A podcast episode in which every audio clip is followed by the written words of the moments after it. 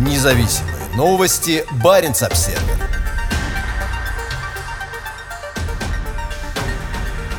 Россияне предлагают китайцам поучаствовать в производстве метанола в Арктике. На этой неделе 9 китайских энергетических компаний были приглашены на инвестиционную встречу с российскими компаниями, выступающими инициаторами различных проектов.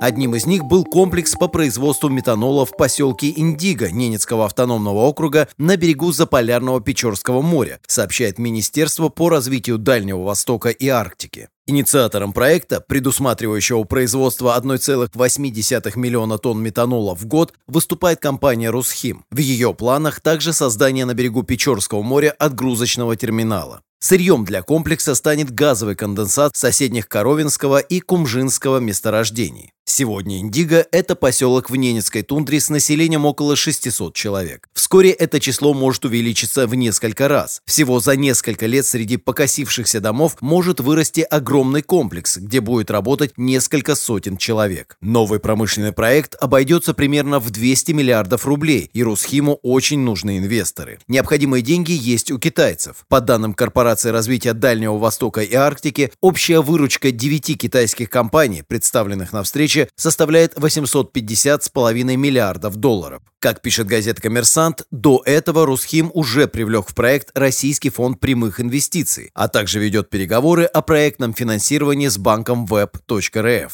Русхим намерен запустить комплекс в 2026 году. Этим летом компания подписала соглашение о сотрудничестве с французской газовой технологической компанией Air Liquid. По существу, положено начало строительству нового газохимического комплекса в нашем округе, заявил глава Ненецкого автономного округа Юрий Бездудный после церемонии подписания на Петербургском международном экономическом форуме. Русхим принадлежит бизнесменам Виталию Южилину 50%, Геннадию Миргородскому 25% и Дмитрию Озерскому 25%. В 2020 году они приобрели компанию «Алтек», которая собиралась строить в Индиге завод по сжижению газа совместно с Роснефтью. Однако реализовать проект не удалось отчасти из-за недостаточных запасов газа и отчасти из-за того, что партнеры не сумели получить необходимую экспортную лицензию. Тому же в начале 2020 года года умер владелец Алтека Дмитрий Босов. Для производства метанола в промышленных масштабах преимущественно используется природный газ.